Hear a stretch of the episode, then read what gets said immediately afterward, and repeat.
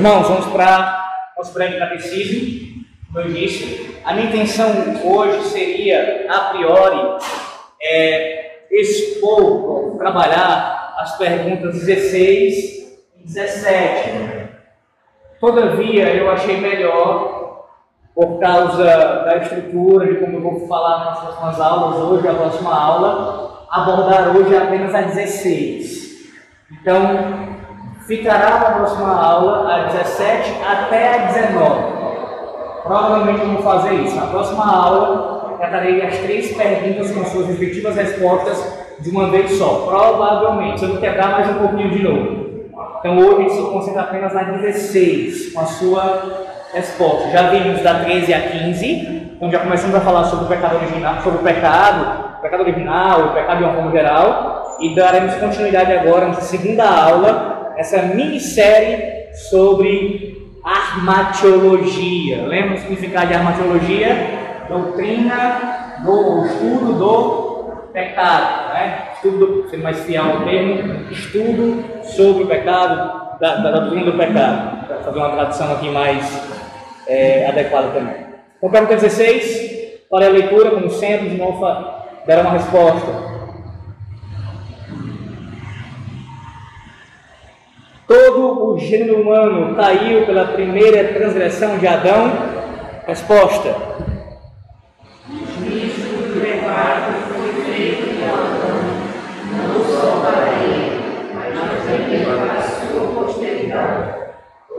Gênero humano por ordinária, a sua primeira transgressão. Bem, a primeira pergunta que eu queria fazer para vocês, então a gente vai fazer uma recapitulação breve aqui, é com relação a, ao pacto. Né? Vocês lembram que a gente falou sobre isso? Vocês lembram que é, Deus firmou um pacto com Adão nessa queda, um pacto chamado pacto de obras, e nesse pacto Deus fez uma promessa de vida e o homem ele quebrou este pacto, e uma vez quebrando este pacto, trouxe as consequências para ele, para a sua posteridade, vocês lembram disso? Falando, falando sobre isso, não foi? Pois bem, hoje a gente vai é, trabalhar um pouquinho mais como isso, a razão disso, como é que isso se dá, digo, é, como é que o homem pode ser ali o responsável pela queda e ao mesmo tempo nós a sermos afetados pela sua culpa, pela, pela sua transgressão. Pois bem, existe pelo menos duas escolas de pensamento chamadas realismo, realismo e federalismo. Realismo e federalismo. A primeira ensina o seguinte: que adotam essa ideia do realismo. Né? Como é que se explica que Adão ele peca contra Deus e ao mesmo tempo isso eu, posso ser culpado por isso? Como é, como é que a gente explica isso? Bem, realismo vai dizer que isso se dá pelo fato de que nós estávamos em Adão num sentido é, pré-encarnado. Por mais que você não tenha nenhuma memória, consiga é, lembrar disso, nada que guarde na sua, aí na sua mente é, o momento em que Adão pecou, mas você estava lá. Literalmente, você estava lá com Adão. E por mais que seja verdade que existe um sentido em que a minha descendência está em mim, por exemplo, Tulipe e Asaf já estavam em mim, em certo sentido, antes de nascerem, a não é esse o sentido ah, em que o realismo coloca, propõe para resolver essa questão, no sentido de que é, pessoalmente e de maneira responsável estávamos em Adão ali no sentido direto, agindo com ele. Não, não. Não é essa, não é essa a ideia do texto bíblico e da revelação da palavra de Deus. O que nós abraçamos é o que é chamado de federalismo, ou seja, Adão era o nosso representante. Representante, legal, é a ideia realmente de algo judicial. Adão nos representava diante de Deus. Diante de Deus. Então, por mais que você não tenha nenhum tipo é, de. não tenha tomado nenhuma atitude, nenhuma ação naquele ato de Adão, ativamente você não participou daquilo, Adão, enquanto seu representante meu, legalmente diante de Deus, é, uma vez que ele cometeu aquele ato, isso seria o mesmo que nós cometêssemos. A mesma coisa. Por quê? Porque ele é nosso representante diante de Deus. Inclusive, não sei se vocês já sabem disso, imagino que sim, né? Mas a palavra Adão, no original hebraico, significa humanidade. Humanidade. Então, quando Deus dá esse nome ao homem, quando, quando a Bíblia dá esse nome ao homem, já é também trazendo essa ideia também, apontando para isso. Adão era o representante legal, é o cabeça federal de toda a raça humana, de todos os homens, sem exceção. Então não há nenhum tipo aqui de confusão, não podemos fazer confusão quanto a isso, e também não há nenhum tipo de injustiça da parte de Deus. Lembre-se que ah, acerca de qualquer coisa que podemos falar sobre a realidade da criação, e da existência como um todo, a gente tem que partir do pressuposto que Deus é santo e sabe perfeitamente. Senão os ataques vão ser os mais variados possíveis contra o ser de Deus. Parte dos pressupostos, o que Deus faz é santo e é perfeito. Uma vez que Deus estabeleceu o homem e é justo, de maneira a que ele fosse cabeça federal de a raça humana, essa era a maneira mais justa, mais sábia e mais santa e perfeita para assim lidar com a sua criação. E é assim que Deus age, irmãos. Deus lida com a sua criação dessa forma, por meio de representantes. Eu já falei sobre isso outras vezes, acho que em sermões aqui, em aulas também, que essa é a maneira do Senhor trabalhar, é o seu modus operandi, por meio de representantes. E essa, essa forma do Senhor trabalhar, estabelecendo representantes desse relacionamento, isso é tão impregnado na criação que nós mesmos assim estruturamos nossa sociedade. Quem são os representantes de nossos filhos é, junto à justiça, junto a qualquer coisa que precise ser respondida? Os pais, nós pais, somos os responsáveis, os representantes legais dos nossos filhos. Eles não respondem por si mesmos até que chegue uma idade, um, período específico, que possam assim ah, agir. Da mesma forma em relação à política.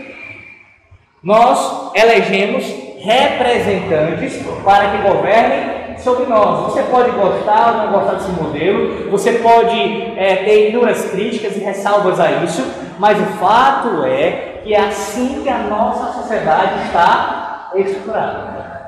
Representantes que tomam atitudes em nosso lugar que influenciam nossas vidas, que trazem efeitos muitas vezes até devastadores para nós, outros também benéficos. Então, ah, não é diferente, e na verdade isso ocorre porque o próprio Deus assim estabeleceu desde o princípio. Desde o princípio. E se você vê todo, todo o pacto que o Senhor Deus estabeleceu, ou toda a administração do pacto, você perceberá que existe um representante, existe alguém que encabeça o pacto, alguém que Deus toma para si e faz ele ali o seu cabeça principal. Isso acontece com Adão, Noé, Abraão, Moisés, Davi, até chegar em Cristo. Então a pessoa pode se estribuchar como quiser. Esse é o padrão, é o modelo que Deus fez, é a maneira como ele opera, como ele se relaciona, e não há nada de injusto, nada de absurdo nesse tipo de coisa. Então Adão era o nosso representante, e uma vez que ele o nosso representante, aquilo que ele fizesse diante de Deus, seja permanecer em obediência ao Senhor, ou como ele acabou fazendo, pecando contra o Senhor, seja qual fosse o seu caminho, isso traria consequências não apenas para ele, mas para toda a sua descendência. Não apenas para a sua descendência imediata, seus filhos ali, mas para toda a raça humana. Uma outra coisa que eu preciso falar sobre isso também é que Adão era o nosso representante e o pecado que ele cometeu, a, a desobediência ao Senhor de comer o fruto proibido, é, foi este pecado que foi, essa desobediência foi imputada a toda a raça humana. O que eu quero dizer com isso? Após a queda do homem, após aquela desobediência, os pecados subsequentes de Adão não são imputados a nós, são pecados do próprio Adão.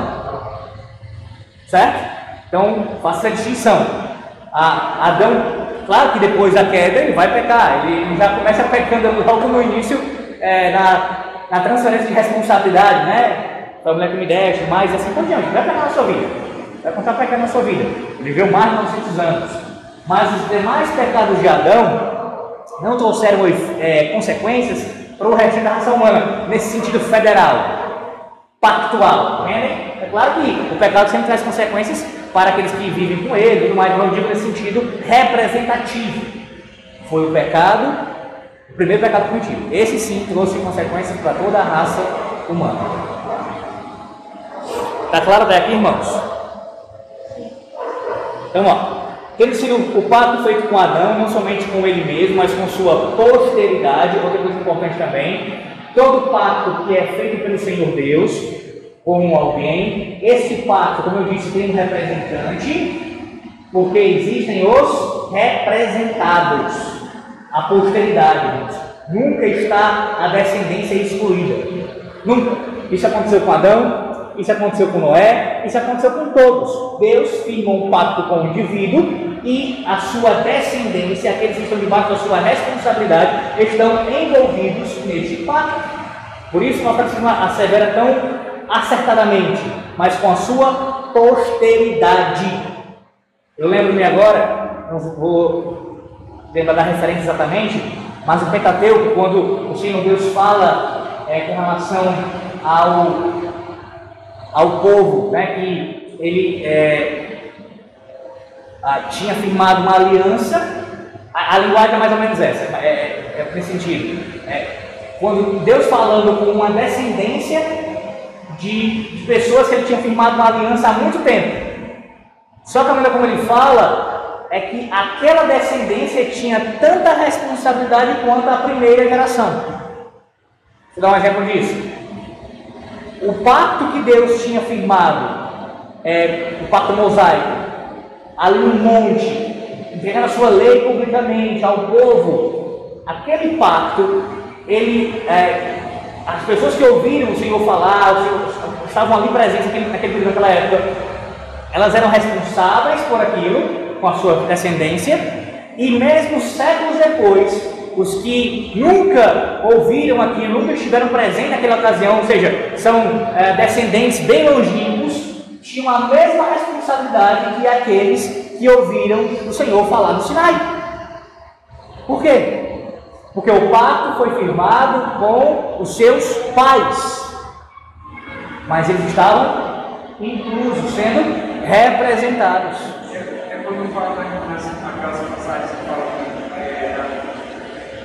que amaldiçoei a descendência dele, Tem a ver com isso. Inclusive, eu vou pregar hoje um sermão que vai tocar nesse assunto. É por aí. Tem a ver com isso também. O segundo mandamento, inclusive, que é o, o mandamento que eu vou mais falar hoje no sermão,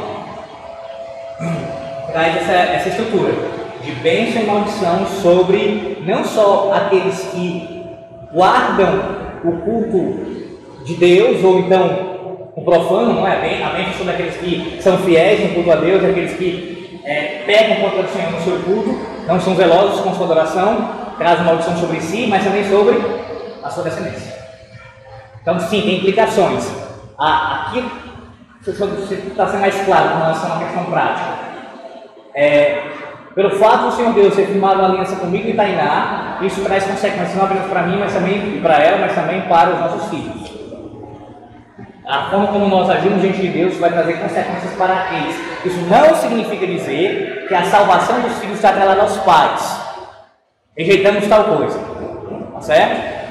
É, um pai pode ser e a mãe altamente é, depravados, imundos, infiéis ao pacto, e Deus salvar os seus filhos. E o contrário também.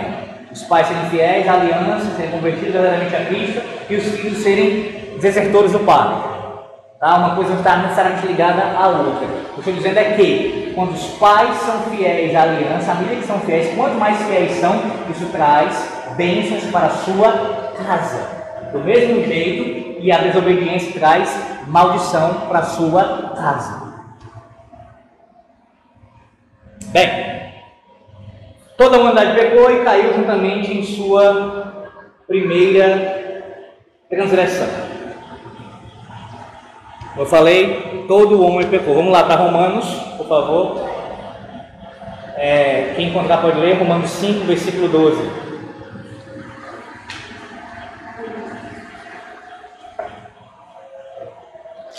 Portanto, assim como o só aumentou o pecado no mundo, pelo pecado, a morte assim também, a morte passou a todos os homens, porque todos pecaram. Esse texto de Romanos 5, ele é bem assim, é, importante para essa questão, porque ele mostra a, a, relação entre o primeiro Adão e o segundo Adão, entre Adão e Cristo, como os representantes ah, daqueles né, que tanto no caso de Adão, da, da raça humana como um todo, e de Cristo, os eleitos. Você tem essa, essa ideia de cabeça nas duas, nas duas linhagens, né? Não dá para negar isso na luz desse texto e de outros também, como em 1 Coríntios. Pois bem, mas deixa eu trabalhar uma questão aqui do catecismo que eu preciso falar logo dela, senão a gente não vai ter tempo para falar sobre isso, tá? Deixa aqui. Que é essa expressão que aparece aqui, só um minutinho. Aparece assim. Ah, visto que o pacto feito com Adão, não somente para ele, mas também para a sua posteridade, todo o gênero humano que ele procede, aí veja a expressão, geração ordinária. Por que o catecismo usa essa expressão? Né? Qual é o significado disso daqui? Os pais, quando escreveram o documento, estavam falando o seguinte, com essa expressão. Todos, desde a criação de Adão, são pecadores. Desde quando Adão caiu, claro. Adão e Eva caem, sua descendência ela é condenada pelo pecado. Mas, entenda, todo aquele que procede por geração ordinária. Então, todos aqueles que nasceram naturalmente são pecadores semelhantes de Adão e Eva. Contudo, há um caso na história em que houve um nascimento ou uma concepção sobrenatural. Uma geração extraordinária. Qual foi? Exatamente.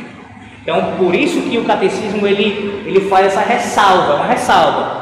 Por geração ordinária. Jesus não se enquadra nisso. Não se enquadra nisso. Porque se deixasse assim solto, né? Pareceria que Poderia né, dar a entender como se todos tivessem inclusive, inclusive Senhor Deus Cristo. Não, Jesus está aqui é, fora disso. Agora, vamos dar algumas explicações. Há quem já tenha levantado o seguinte argumento: se Jesus ele ah, não, em nenhum sentido, ele, ele, ele, o pecado atingiu, não houve nenhum tipo de participação, não houve nada, então isso afetaria a sua humanidade, a sua a, a, integridade da sua humanidade. Isso é um absurdo esse tipo de argumento, ele é altamente falacioso, porque quem argumenta dessa maneira, ou tenta ir por aí, é, correlaciona a ideia de humanidade à presença do pecado. Como se para ser humano você precisasse ser pecador. E as duas coisas não são assim. Exemplo, quando Deus cria o homem, ele cria o homem sem pecado. Adão não era ser humano, perfeitamente ser humano, e Eva também, claro que era. Eles eram plenos, absolutamente homem e mulher, humanos, corpo e alma, perfeitamente.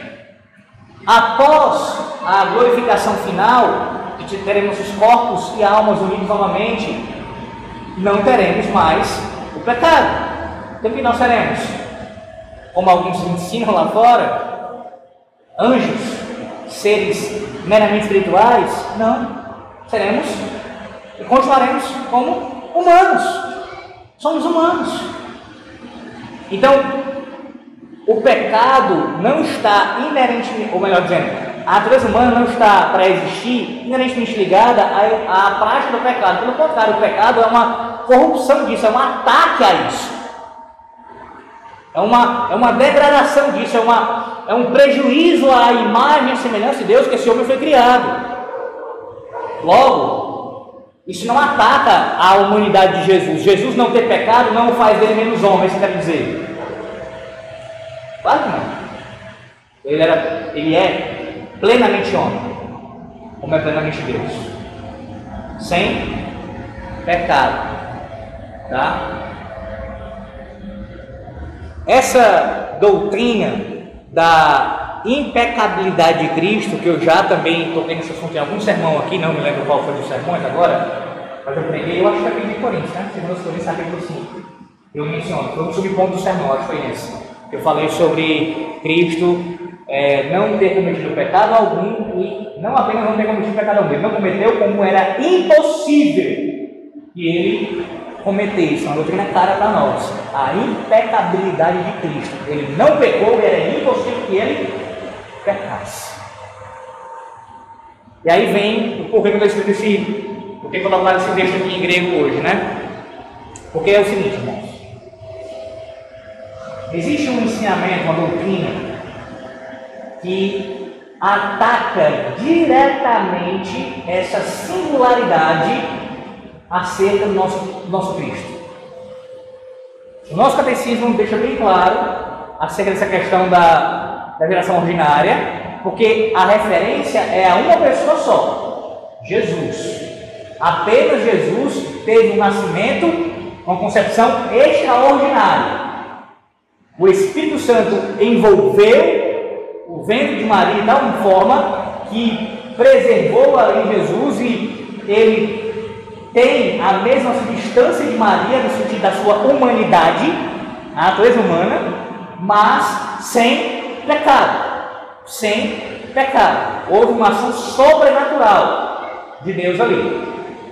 Mas, como eu estava dizendo, há uma doutrina que ataca isso e aí coloca não apenas Jesus como sem pecado, mas uma outra pessoa também como sem pecado. Tem alguma ideia de quem, quem seja? Exatamente. Maria. Essa doutrina é chamada de Imaculada Conceição. Imaculada Conceição. E aí passa. Essa doutrina, ela só começou, ou melhor, ela só passou a ser um dogma oficial da Igreja de Roma. Você tem ideia de quando? A partir de 1854. 1854. Quando a gente fala de história, irmão, a gente está falando de um dia desse. É um dia desse. Foi ontem. Século XIX. O Papa Pio IX, ele coloca, chancela isso como dogma da igreja de Roma. Alex, você está dizendo que a doutrina só surge nesse período? Não. Por assim dizer, ela é homologada nesse período. Ela é registrada, é confirmada de vez por todas como dogma da igreja. Mas é claro que antes já havia aqueles que ensinaram. E outra coisa que você se atente para o que eu estou falando. Preste bem atenção. Havia alguns pais da igreja que falaram algo nesse sentido pais da igreja, no grupo da patrística. No período medieval também tiveram alguns que defenderam isso. Perceba, logo após a morte dos apóstolos, nós tivemos gente, gente inclusive de envergadura da igreja, na patrística, pelos séculos da história da igreja, e no período medieval, que ensinaram essa doutrina. Então, quando chega no século XIX, uma das razões para fundamentar a sua legitimidade, segundo eles, era olhar para o que eles chamam de tradição. A tradição já ensina isso. A tradição já nos mostra que a mãe de Deus, e aqui a gente tem um problema com esse termo, tá? Eu acho que, espero que você não tenha, mas expliquei significa, né? A palavra grega Theotokos, mãe de Deus, católicos corromperam isso, né, o seu significado, e quando foi usado originalmente, era para defender a divindade de Jesus. E não para dar uma superioridade a Maria. Então, sim, Maria é mãe de Deus. Maria é eles dizem, a mãe de Deus, já tem se ensinado acerca dela, que ela foi concebida sem pecado. Não estamos pleiteando algo novo, não é algo que surgiu agora, mas desde os primórdios nós já temos escritos falando sobre isso. A tradição já reverbera esse ensino. Ela é perfeita, ela foi concebida sem pecado e ela viveu uma vida sem pecado. Isso deixa de ser a compatibilidade entre todos os católicos, os pais católicos. Ah, eu sei. É, porque assim, é dogma de fé. Significa o quê? Que um católico verdadeiro, para ser um católico verdadeiro, tem que abraçar isso. Ah, não, porque eu lembro quando eu fiz a primeira parte, eu fiz lembro como o rapaz vai ensinar, ele fala assim, não, Maria ela não, ela não, ela, ela tinha um pecado, tá, né, o pecado de Adão, mas ela não cometeu nenhum pecado na vida dela, até conceber Jesus. Nossa, ele ensinava isso. Ele está desvirtuado no tabagismo. Porque a ideia do dogma é o pecado original, o pecado de Adão, ele não atingiu Maria, também foi preservada. Entendeu? Só que por uma geração ordinária. Ou seja, não foi. foi houve uma, uma concepção através de homem e de uma mulher, naturalmente, aconteceu. Né? Mas ainda assim, Deus a preservou também, na, no momento da concepção. Vai falar. É como você falou né, que um dos dogmas aí de católico para se tornar santo, né? É ter uma prática de obras tão elevado. elevados que chegassem nessa. É, tem que ter milagres também sendo provados, tem que ter algumas coisas. Aí no caso, será que ele estava pensando nisso, rapaz que ensinou. Como assim? É, que ela, ela fez obras tão. Entendi. Não sei, mas assim, é, um, é, um, é uma ignorância né, para quem é um católico, porque os dogmas marianos eles são muito difundidos lá, muito ensinados, e assim, justamente uma coisa importantíssima, né? Importantíssima para o católico. E você desconhecer isso é. Tudo bem, fora que os católicos são bastante ignorantes, que é verdade, da fé deles. Eles são muito ignorantes mesmo. Então, de certa forma, é uma surpreendente mesmo. Mas assim, nesse ponto estava desvirtuado com relação ao catolicismo romano, né? Nesse ponto. Bem, aí por que, por que esse texto? Né? Vai lá para Lucas. Lucas capítulo 1, por favor. A gente está falando sobre isso ainda, tá, irmãos? Agora eu vou para a explicação aqui desse texto, tá?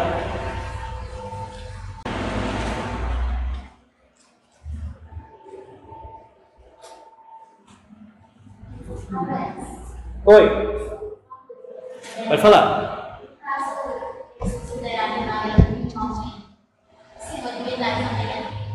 Uma divindade? Porque caso ela Isso. Porque eles relatam sobre o de Não, mas aí se conta isso. O papista vai dizer que ali ah, não era o irmão de Jesus seguinte, mas era o primo parentes, né? ou parentes, mas não, é, ou até filho de José, mas não filho de José com Maria. Os negam isso. Já é uma doutrina, é a virgindade, perpétua de Maria. E eu não sei se vocês vão se escandalizar com isso, mas alguns reformadores defenderam isso. Lutero ao fim permanecer defendendo essa doutrina. A virgindade perpétua de Maria. Por favor, não confundam as coisas. Uma coisa é a Imaculada Conceição, que diz que Maria foi concebida sem pecado e permaneceu sem pecado até a sua morte. Outra coisa é a virgindade perpétua de Maria, que diz que Maria se casou com José virgem e permaneceu virgem até a sua morte. São duas coisas diferentes, tá? É claro que eu, eu não, não, não creio nisso, mas é muito menos grave do que a primeira. Mas muito menos grave do que a primeira. Muito, muito menos. A primeira, meus irmãos, ataca algo relacionado ao cerne do Evangelho. Por quê? A Bíblia afirma categoricamente que todos pecaram. Então o romanista vem, o papista vem e fala assim: nem todos. São de Jesus Maria. Nós temos com Jesus, claro. Mas não sei, Maria está fora disso também, essa equação. Então é um ataque à doutrina pela nossa total. É um ataque à doutrina é, dos efeitos do pecado, da causa do pecado sobre, sobre toda a raça humana, a, a, envolve idolatria, é, tem um monte de coisa envolvida para sustentar essa falsa doutrina. Ela é muito mais grave do que defender a virgindade perpétua de Maria. Muito mais, tá? Então, Lucas 1. Vamos lá. É... Ah, aí vem. Deixa, deixa eu ler o texto, aí eu vou escrever aqui a outra expressão que eu preciso escrever também. Lucas capítulo 1. Veja aí, versículo 28. A partir do 26. No sexto mês foi o anjo Gabriel enviado da parte de Deus para uma cidade da Galileia chamada Nazaré. Há uma virgem desposada com certo homem na casa de Davi, que o nome era José. A virgem chamava-se Maria. Versículo 28. E entrando o anjo aonde ela estava, disse: Alegra-te, muito favorecida, o Senhor é contigo. No original, essa expressão aí, ó. Alegra-te, muito favorecida, o Senhor é contigo. Como eu falei mais cedo, antes de começar a aula, né? É essa expressão que aparece. Rairo, Harito, Meta, Sul. Vou explicar. Isso daqui, irmãos, é a mesma raiz, ó, perceba, a mesma raiz aqui, ó, dessa outra palavra, é a palavra que normalmente a gente vê no fechamento usada para a palavra graça, traduzida como graça. Né? Nesse caso, nesse contexto que ela aparece aqui no início, traz uma ideia mesmo de saudação. Saudação. O anjo ele faz uma saudação a Maria, ele se apresenta, ele saúda a Maria nesse sentido, é, é, de maneira alegre, né? Como aparece aqui na tradução nessa tradução que nós temos aqui. E em seguida aparece essa outra expressão aqui, que realmente fala de, a, de favor merecido, de graça abundante, num sentido realmente bem, a, a, como posso dizer, muito abundante mesmo. Aqui há, uma, há um, derram, um derramar grande da graça de Deus nesse contexto. E a Aí sim, como eu estava dizendo, a palavra aqui, eu estava esquecendo de escrever uma outra palavra aqui. Né? Entre essas duas, aqui no meio, escrever, aparece a palavra Kyrios, que é Senhor. Kyrios. Então, alegra-te, agraciado, ou muito agraciado, demais, demasiadamente favorecida tu és. Kyrios, Senhor, eu não escrevi, estava esquecendo, é contigo. Aqui é uma preposição, irmãos, meta, é com é, preposição para, nesse caso, no contexto, é com. E aqui é um pronome. Teu. Então, uma tradução literal seria com teu, né? Mas a tradução adequada é contigo. Então, agraciada, desculpa, alegra-te, muito agraciada, muito favorecida tu és, muito favorecida, o Senhor é contigo. Qual é o problema aqui? Até aqui nada. O problema é esse aqui. Há uma tradução muito conhecida da igreja que traz dessa maneira assim.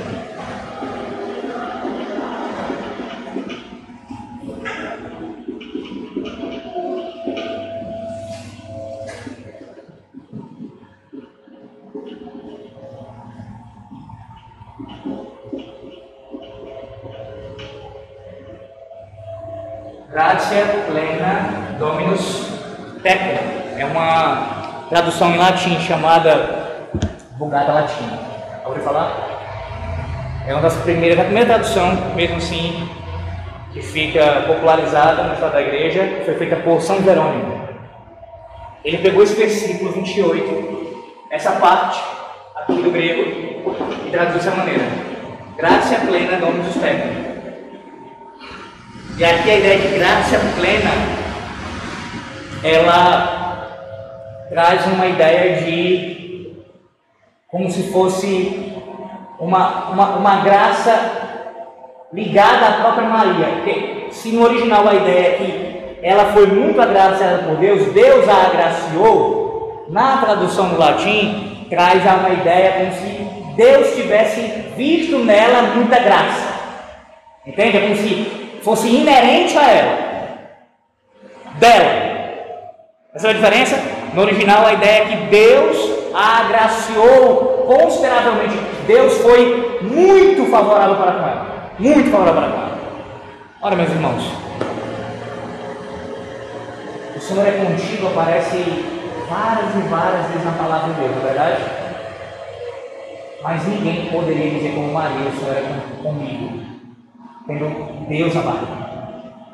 É claro que há algo diferente aqui. No sentido de um favor muito especial da parte do Senhor Deus. Nesse sentido, tá? Ela foi muito favorecida, muito abençoada. Se para uma mulher que já engravidou deve ter uma grande alegria, imaginar como naquele momento, imagina Deus no seu ventre, Deus no seu ventre, Deus, o próprio Deus eterno no seu ventre. Então, que, que privilégio foi para Maria, que bênção extraordinária foi para aquela mulher. Esse é o sentido, ela foi muito agraciada pelo Senhor. No latim, como eu falei, a tradução ela peca por isso. Ela traz uma ideia já do favor em Maria, como se Deus visse esse, essa graça em Maria, inerente a Maria. E aí, irmãos, olha o problema de uma tradução mal feita. Você tem a tradução do latim dessa forma, influenciando inúmeras pessoas ao longo da história, porque muita gente que não tinha o conhecimento do original, mas apenas o latim, ficou com esse significado. Claro, também não foi só apenas por isso, né? Os próprios mestres da igreja que foram utilizando apenas a Vulgata Latina, sem mostrar o seu contexto original, também foram tendo, isso por, por correto, por, por o, o, que é uma, o, a tradução correta, e acabou-se. Foi embora e se é, proliferou na igreja. Mas não é o sentido do texto original. Eu trouxe hoje para vocês, para vocês verem a importância de uma tradução fiel. Por mais que a tradução ela terá suas dificuldades para lidar com, com essa transição né, de uma palavra para outra, mas o mais fiel possível precisa ser a tradução para não acontecer esse tipo de coisa. Não apenas o significado ter ficado, ter, é, ficado além do que poderia ser. Houve uma distorção. Uma distorção.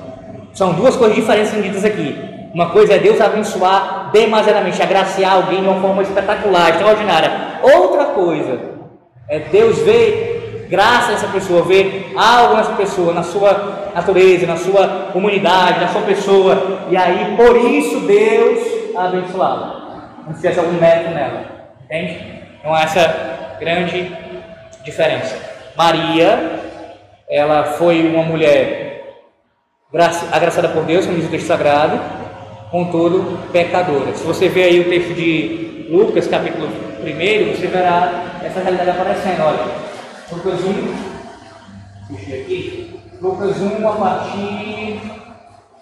É dentro do contexto ainda dessa, dessa questão. O cântico de Maria, versículo 46. Então disse Maria, a minha alma agradece ao Senhor, e se alegrou em Deus, meu Salvador. Quem precisa de Salvador? Pecadores. Pecadores precisam de Salvador. Aí, claro que o papista ele vai dar um jeito, né? Óbvio. Tentar, né, pelo menos. Não, a gente não está dizendo que Maria, a doutrina da Imaculada Conceição, ela simplesmente é porque Maria não teve pecado e pronto, sem nenhum sentido. Tem um sentido. Como é que, como é que, isso, como é que ela alcança isso? Como é que isso é dado a ela? Ela foi redimida sim por Jesus, mas uma espécie de, de redenção antecipada. Ele viria ainda a ser concebido, a nascer, né, claro, ah, mas antes de ele encarnar, ou seja, quando Maria ainda foi ser concebida, naquele momento, a redenção que Jesus ainda iria executar já trouxe efeito sobre ela. Entendeu? Então ela foi redimida antecipadamente. Mas ela não foi apenas redimida antecipadamente, né? ela foi, porque nós também fomos redimidos em Cristo Jesus, nós cremos nele. Só que a gente só vai experimentar a questão da, da plenitude disso na glória. Veja, eles vão além ainda, né? Foi redimido antecipadamente e já experimentou a, a perfeição nessa terra. Foi redimido antecipadamente já concebida e nasceu e viveu sem pecado. Um dos argumentos que eles utilizam, tem vários, tá, irmãos? Quer dizer, não tão vários assim, mas tem mais de um. Um outro argumento que eles vão utilizar é o seguinte: é a questão da como é que Jesus poderia nascer sem pecado, ser concebido sem pecado, se sua mãe também não fosse assim? Aí a gente vai entrar naquilo que nós chamamos em lógica é, do argumento, do argumento levado ao absurdo, né? vai, vai, vai uma coisa é, ad infinito.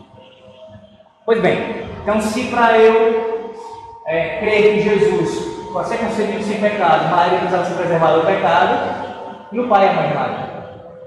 E o pai e a mãe deles? E a... vai chegar onde? Percebe? Então, esse argumento ele falha por isso, também por isso, principalmente por isso. Há uma outra questão que eles usam, esse aqui é muito bem estruturado por eles, e cuidado, viu? Cuidado com isso. Eles fazem uma conexão entre Maria e Eva. Assim como Adão foi o representante da raça humana e Jesus é daqueles que creem, Maria está para Eva nesse sentido. A ideia é a seguinte: se o pecado entrou por um casal, a redenção vem por um casal, que seja uma filho. Eu espero que isso foi para você tomar um surdo e tudo, mas assim, veja a ginástica aqui. E se você parar para pensar um pouquinho, dá para se engodar com um negócio desse. Quem não tem conhecimento da palavra de Deus? Dá. Peraí, faz sentido. Faz sentido. Tem um teólogo bastante conhecido que ele é um ex-calvinista. Eu não sei se realmente ele abraçou o calvinismo, não. Eu sempre tenho minhas dúvidas com relação a isso. Isso é uma percepção minha, pessoal, tá? Minha, minha. Ninguém precisa. Minha percepção, tá? Abrir parênteses aqui. Eu creio que quem conhece a doutrina do reformada de verdade, quem conhece de verdade do reformado, conhece mesmo, garante salvação? Claro que não. Mas vai inferno reformado. Não, não deixa de ser reformado.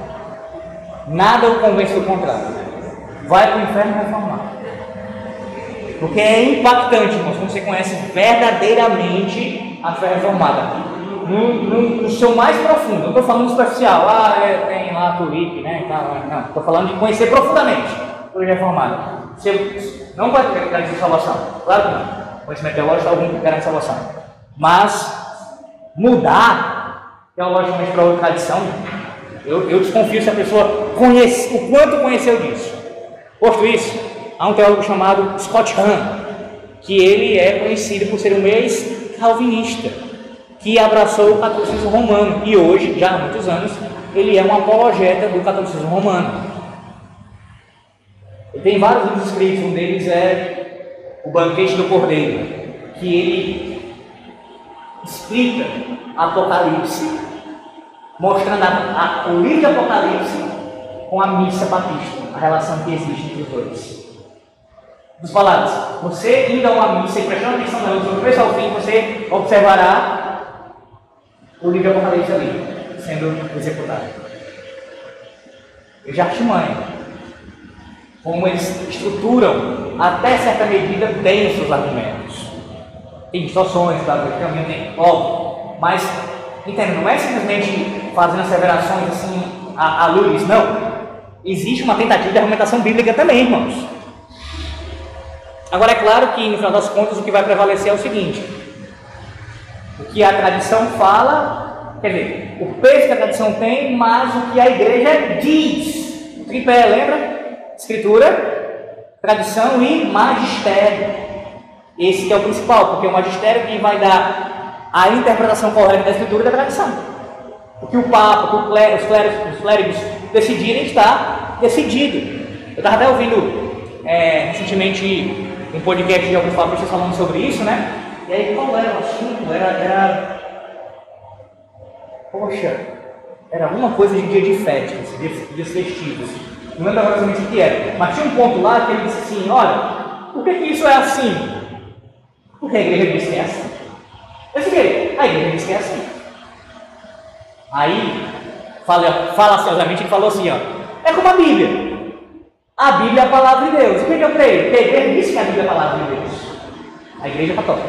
Ela diz que a Bíblia é a palavra de Deus. Eu, então eu creio que é uma das principais, uma principal distorção deles quanto a esse assunto, porque nós, como protestantes, cremos que a igreja, na pessoa dos seus líderes, não, a, a, não, não deu a autoridade, a autoridade da Bíblia não vem da igreja, mas ela reconheceu. A Bíblia se impõe. Essa é a ideia. A Bíblia, como palavra de Deus, ela é autoritativa e ela mesmo se impõe. Logo, a igreja reconhece a autoridade. Ela não dá autoridade à Bíblia, ela reconhece a autoridade da Escritura. Os católicos vão dizer justamente o contrário, que a Bíblia é palavra de Deus, porque a igreja diz que ela é palavra de Deus. A igreja é quem dá essa legitimidade, essa autoridade. Irmãos, isso, isso faz toda a diferença. Toda a diferença. E aí, para chegar no negócio desse aqui, é outro ponto vai ter uma divergência. Por quê? Porque eles vão falar, peraí, quem é você, pastor Eco, para querer interpretar o texto no grego original se o Papa, se outros homens do passado já disseram que esse é o significado, esse é o sentido. Não interessa se você consultou o original, se você vê o significado real da passagem, seu não interessa. Interessa é o que a igreja disse. Cuidado com isso, cuidado com isso. Não são poucos em nossos dias que têm abraçado essa desgraça, voltado para a Babilônia, e outros que nunca nem estiveram lá, como eu fui, já nasci, nasci lá, mas que foram para lá, eles foram seduzidos pelo canto da sereia. Com isso. Tá. Preparados para responder, para dar razão da sua fé. Maria era pecadora, necessitada da graça do Altíssimo, o Deus Todo-Poderoso. O seu filho é o seu Senhor e Salvador. Por outro lado, a gente não vai anular a sua importância na história da redenção, como um instrumento poderoso na mão de Deus para trazer o seu filho a essa terra. Fala, É interessante que estava dizendo, inclusive, praticamente a Bíblia só vem porque a Bíblia diz que é para crer. Perdão, não ouvi. Estava dizem que a Bíblia é a palavra de Deus porque a igreja diz que é a palavra de Deus. Porém, onde é que que a igreja é a igreja da palavra de Deus. Só existe igreja. É uma argumento circular também. É, também. Também. Claro que eles vão complementar, né? Assim, pensando aqui numa saída, né? No subterfúgio que eles vão utilizar. É, mas não é só pela, pela Bíblia que a gente sabe que a igreja tem essa autoridade. A tradição também vai fundamentar isso. Nós temos outros documentos fora da Bíblia que mostram que a igreja ela é essa, essa portadora da verdade, né? ela tem essa autoridade né? que ultrapassa os limites que o próprio Deus concedeu à sua igreja. Mas bem observado, tem sim uma contradição aí, claro que tem. Claro que tem uma contradição aí. Irmãos, são seis horas, eu vou parar por aqui. Eu, eu tinha mais coisas para falar, tá? Por exemplo, eu queria falar de algumas questões dos efeitos do pecado original e tudo, mas vou deixar para a próxima aula, para a gente não ficar é, com muito assunto no mesmo dia e acabar faltando alguma coisa, correr demais. Eu tinha algumas coisas importantes para falar ainda. É, inclusive eu trouxe esse livro, né, o, comentário do Thomas Watts sobre o Catecismo, porque ele tem aqui uma seção que vai tratar sobre essa questão é, de, vários, de, de, várias características do pecado original. Várias coisas que o pecado original ele, ele, ele, ele possui ele trouxe como consequência para nós. E aí, se eu for falar aqui de forma rápida, não vai ser proveitoso. Então, já a próxima aula, tá? Eu já faço um gato já com as perguntas, pretendo pelo menos, subsequentes, a 17 em diante, tá ok? Então, até aqui, ah, deu para ficar claro esse assunto, pelo menos por hoje, deu?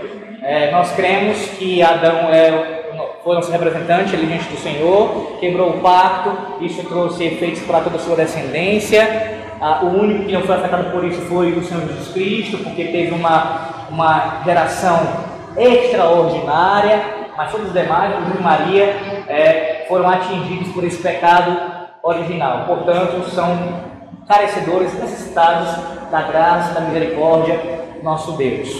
Tá certo? Então vamos ficar para a gente terminar com oração.